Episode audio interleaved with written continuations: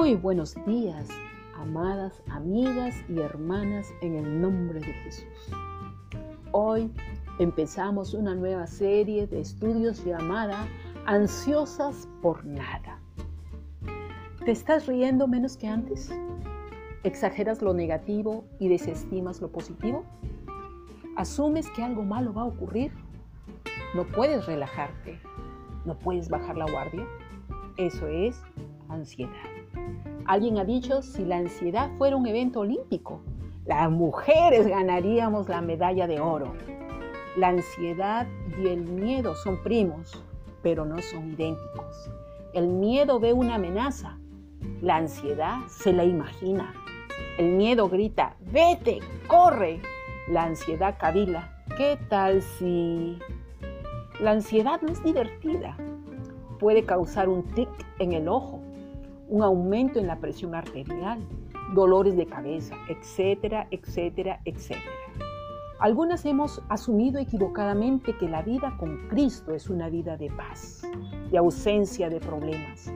Y cuando no sentimos paz, asumimos que tenemos un problema interno. Entonces, no solo nos sentimos ansiosas, sino que también nos sentimos culpables sobre nuestra ansiedad.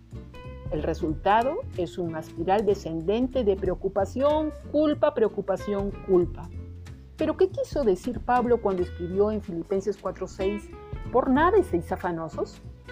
Pareciera que Pablo quiso decir, no hay ningún margen para sentir ansiedad.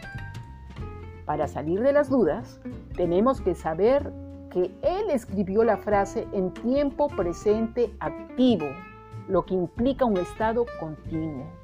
Lo que Pablo confronta es la vida en un estado de ansiedad perpetua.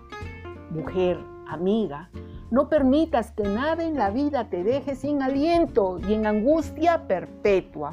Escucha bien, Katy, Betty, Consuelo, amiga, escribe tu nombre. La presencia de la ansiedad es inevitable, pero la prisión de la ansiedad es opcional. La ansiedad no es pecado, es una emoción. Así que no estés ansioso por sentirte ansioso.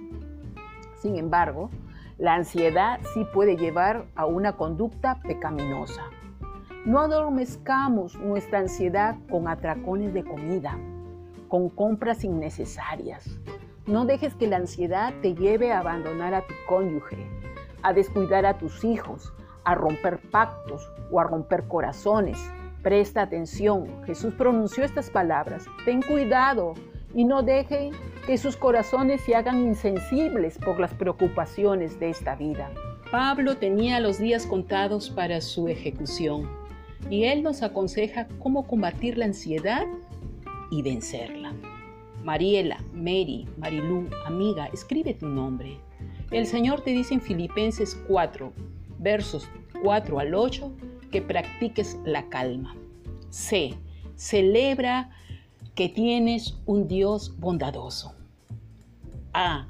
Acércate a aquel que te, que te dice presenta tus peticiones.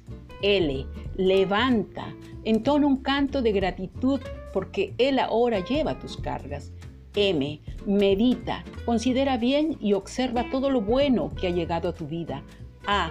Acepta, apropiate de las verdades eternas y recibe el descanso de Dios. Amigas, tengamos calma. Él le habló a la tormenta, les puede hablar a las nuestras. Trajo calma a los corazones de sus discípulos, también puede calmar nuestro caos interior. Dios les dijo que no temieran, Él te dice lo mismo. Jesús, el príncipe de paz, te concede un espíritu de calma y oremos por tener menos ansiedad y más fe.